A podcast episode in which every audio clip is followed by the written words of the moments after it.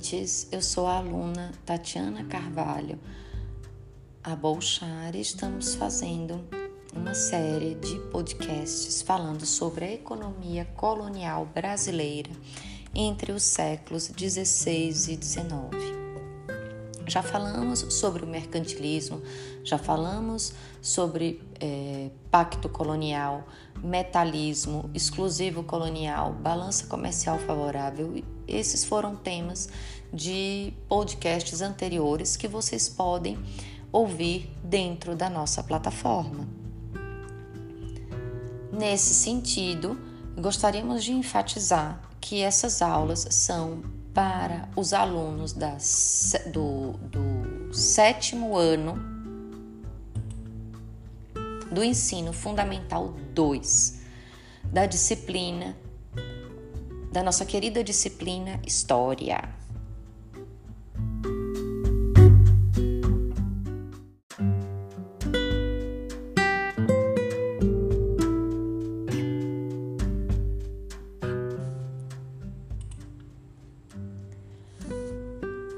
Hoje o nosso tema é a grande propriedade e a monocultura de exportação no Brasil colonial. Como iremos falar sobre a grande propriedade e a monocultura de exportação no Brasil colonial, é super importante que, que a gente explique para vocês, queridos ouvintes, um pouco sobre o açúcar e a colonização. Então vamos falar sobre açúcar, vamos falar sobre a colonização, vamos falar é, sobre, o, sobre os, os engenhos, né, as grandes propriedades e a monocultura. Então, falando é, inicialmente sobre açúcar e colonização, o que acontece? No Brasil, os colonos que vieram com Martim Afonso de Souza, eles plantaram as primeiras mudas de canas de açúcar. Então plantaram as primeiras é, mudas de cana de açúcar e, e instalaram o primeiro engenho em São Vicente, em São Paulo, no ano de 1533. Aí, a partir de então, foram construídos, nossa, vários outros engenhos ao longo da costa brasileira né? Lembrando que entre os séculos 16 e 19 o Brasil era é, colônia de Portugal. Então tinham, é, surgiram muitos engenhos na costa né, do, do, do Brasil e eles eram concentrados sobretudo nas regiões dos atuais estados de Pernambuco e da Bahia. Então, por que né, se instalaram principalmente nessas, nessas regiões, que hoje são os estados de Pernambuco e de Bahia. Ora, tiveram vários motivos para que esses engenhos prosperassem nessa região. Inicialmente por quê? Porque o clima muito quente no nordeste do Brasil, né? A quantidade de chuvas era é, é, de moderada para menos, né? Então, para cana de açúcar é bom não chover tanto. O solo era excelente para o cultivo da cana de açúcar. Por quê? Porque o solo era, era do tipo massapê, era o ideal para o cultivo da, da cana de açúcar. E Adicionado a tudo isso, os portugueses, gente, eles tinham experiência com lavoura de cana-de-açúcar. Por quê? Porque eles já é, é, plantavam a cana-de-açúcar na Ilha da Madeira, que a Ilha da Madeira também era colônia deles. Então, esses quatro motivos, como o clima quente, a quantidade de chuvas, o bom solo para o cultivo e a experiência dos portugueses com a lavoura de cana-de-açúcar, foram é, quatro excelentes motivos para que eles é, desenvolvessem, prosperassem e se instalassem no Nordeste brasileiro.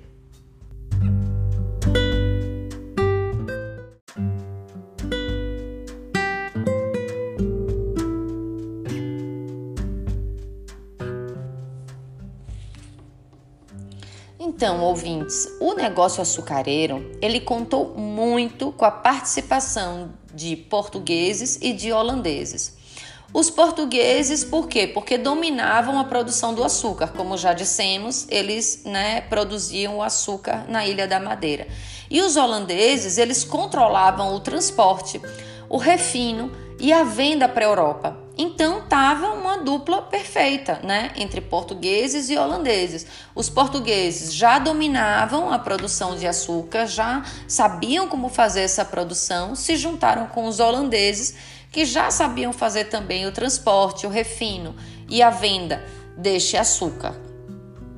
E aí vão é, é, se unir porque é, eles vão entender como distribuir o açúcar dava mais lucro do que produzi-lo.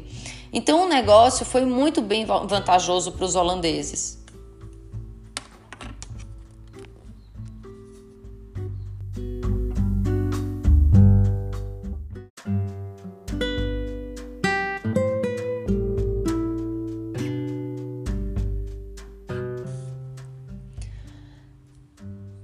Queridos ouvintes, no Brasil colonial, a maioria das pessoas ela vivia no campo e trabalhava em propriedades rurais dedicadas à pecuária, à agricultura, da cana-de-açúcar, ao tabaco, algodão e produtos de subsistência. Então, a população do Brasil colonial era né, consistentemente, abundantemente, ela era rural. E essas propriedades, elas tornaram-se núcleos sociais e culturais, como foi o caso de muitos engenhos. Então vamos ver o que é que tinha nesses engenhos. Então já entendemos que engenhos eram propriedades que se tornaram núcleos sociais e culturais. Então como é que eram esses grandes engenhos e essas grandes propriedades? Os engenhos, eles eram grandes propriedades onde se plantava a cana-de-açúcar para a produção do açúcar e de aguardente. Então, dentro do engenho, que era essa grande propriedade, a função principal qual é? Plantar cana-de-açúcar. Para quê? Para produzir açúcar e produzir aguardente. Além dos canaviais, as terras eram utilizadas para a plantação de alimentos, pastagens de animais e extração de madeiras. E quem eram os donos dos engenhos? Os donos dos engenhos, eles eram conhecidos como senhores de engenho. Eles tinham muito poder. Para vocês terem ideia, a autoridade desses donos de engenho, né, ele é, é, é, era superior, né? Eles impunham-se sobre a mulher, sobre os filhos, sobre os afilhados, sobre os agregados e sobre os escravos.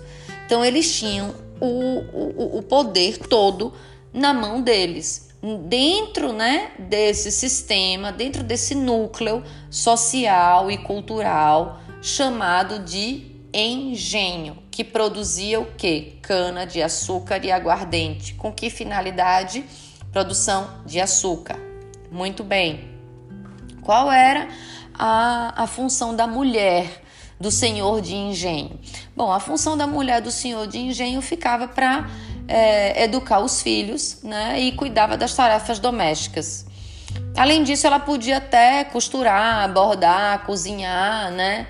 É, cozinhar, fazer doces, né? Como, por exemplo, marmelada, goiabada, cocada. Mas assim, a, a mulher do senhor de engenho, ela praticamente ficava na cozinha e ele tinha o domínio total sobre este, este núcleo social e cultural, né, que a gente já falou, que a autoridade dele né, era sobre todos ao seu redor, né, como a mulher, os filhos, os agregados e os escravos.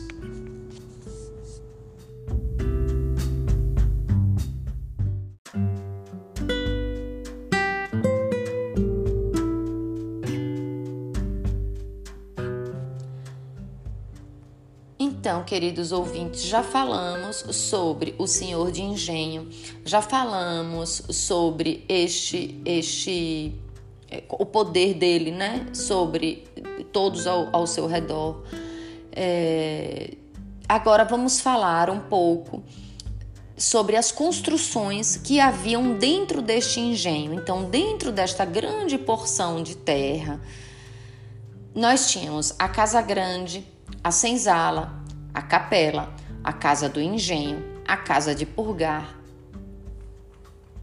e os galpões. Vamos ver de que forma é, é, eram divididos essas construções. Então prestem atenção, vamos lá, vamos entender como eram as construções dos engenhos. Então, inicialmente a Casa Grande. A Casa Grande, é, para vocês imaginarem, depois acho super é, válido que vocês pesquisem também na internet, né? A Casa Grande era um casarão onde viviam o senhor de engenho e sua família. Além deles, quem é que tá, além deles, quem é que estavam lá também? Os empregados de confiança que cuidavam das tarefas da casa e da segurança. E o engenho, ele era administrado realmente a partir da Casa Grande. Então, a Casa Grande, além dela ser é, a residência né, do senhor de engenho e de sua família, ela era o coração administrativo desta grande, desta grande produção açucareira, tá? Então, ela era residencial e administrativa. Muito bem, já falamos sobre a Casa Grande. Qual era o outro tipo de construção que tinha dentro do engenho? A senzala. O que, que era a senzala? A senzala era uma habitação construída para os escravos. Ela era separada da casa grande. Ela, é, ela era um, um tipo um alojamento, né, bem rústico e bem precário, é, construído separado da casa grande. Depois nós tínhamos uma outra construção. Qual é a construção? A da capela. O que, que era a capela? A capela era um espaço onde é, os padres realizavam as cerimônias religiosas dessa, dessas famílias, né? E também assim servia como espaço de reunião da comunidade nos domingos para batizado, casamento, funeral. Então essa a, a capela era destinada a isso, era parte, era vamos dizer assim, era a construção religiosa.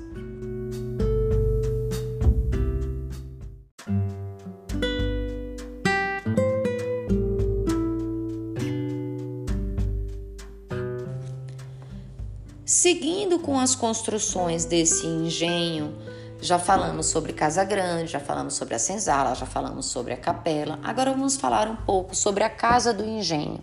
Né? A Casa do Engenho era o local formado pela moenda, que era onde se moía a cana-de-açúcar e extraía o seu caldo. E pelas fornalhas, então tinha a moenda, que era para moer a cana-de-açúcar, extrair o caldo e tinha as fornalhas, que elas serviam para quê? Para ferver e purificar esse caldo em tachos de cobre, transformando-os em melaço. Então a casa do engenho é como se fosse a parte é, assim, uma cozinha de grande porte, né? Porque é, todos é, é, é, muitos desses é, dessas pessoas trabalhavam lá no engenho, no, na casa de engenho. E a casa do engenho, ela tinha a moenda, como a gente já falou, para moer toda a cana-de-açúcar, extrai o caldo. E depois tem as fornalhas, né? Que é como se fossem grandes caldeirões, né? Para purificar esses caldos nesses tachos de cobre, nesses caldeirões de cobre, para transformar em melaço. Qual é uma outra, uma outra construção que tem dentro desse engenho. Ela se chama Casa de Purgar. O que é Casa de Purgar? É o local onde o melaço era resfriado. Então, o, o, o, o melaço vem da casa do engenho, né? E vai para casa de purgar para ser resfriado. Depois ele vai ser endurecido e depois ele vai ser branqueado. Por quê? Porque o melaço, quando ele, ele resfria, ele fica com a cor escura, né? depois ele vai ser branqueado para depois ser transformado em açúcar. É, qual é uma outra, uma outra, um outro espaço funcional que tem dentro desse, de, tem dentro desse engenho? Chama-se galpão. O que eram os galpões? Os galpões eram armazéns onde os blocos de açúcar eram quebrados e moídos. Então, esses galpões, né, é, é, é para fazer a última etapa do processo, né, para chegar no açúcar. Então, esses blocos de açúcar vão ser quebrados e moídos. Então, recapitulando, né, a Casa Grande, que era o casarão onde viviam o senhor de engenho e sua família.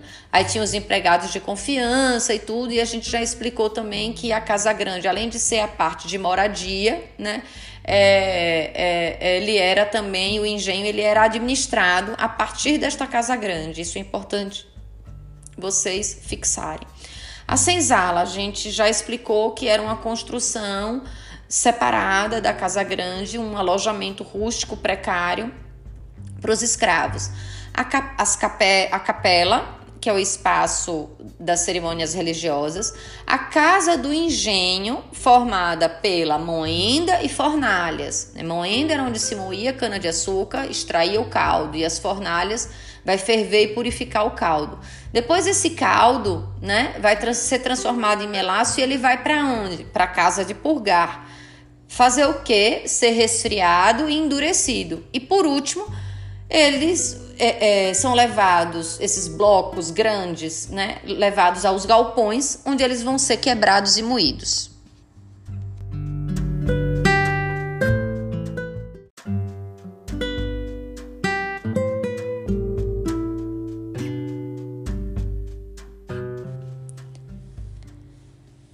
Como dica, aqui eu quero deixar para vocês é, fazerem uma pesquisa tá? Sobre o pintor holandês Frans Post, que ele, o Frans Post, ele é de 1612, né? Ele morre em 1680. Ele é um pintor holandês que vem ao Brasil para retratar as paisagens do sistema colonial brasileiro. Então é um pintor muito importante, muito consagrado. As telas dele é, é, deles estão tanto em coleções particulares como em, em, em museus de visitação, né? E ele, como ninguém, ele pinta o, o, o engenho, né? Então ele mostra o engenho de açúcar, né? Ele representa esse engenho de açúcar no século 17 e dentro das suas, das suas telas ele procura é, enfatizar tudo isso que a gente estudou: a casa grande, a senzala, a capela, a casa do engenho, a casa de purgar e os galpões. Além dele retratar é, as praias nordestinas, a fauna, a flora, é, o céu azul e o clima. Então fica a dica, pessoal, por favor, é, vejam, né? Porque como aqui é um canal somente é, de audição, é importante que vocês tenham também a parte visual. Então, pesquisar sobre o pintor holandês Frans Post.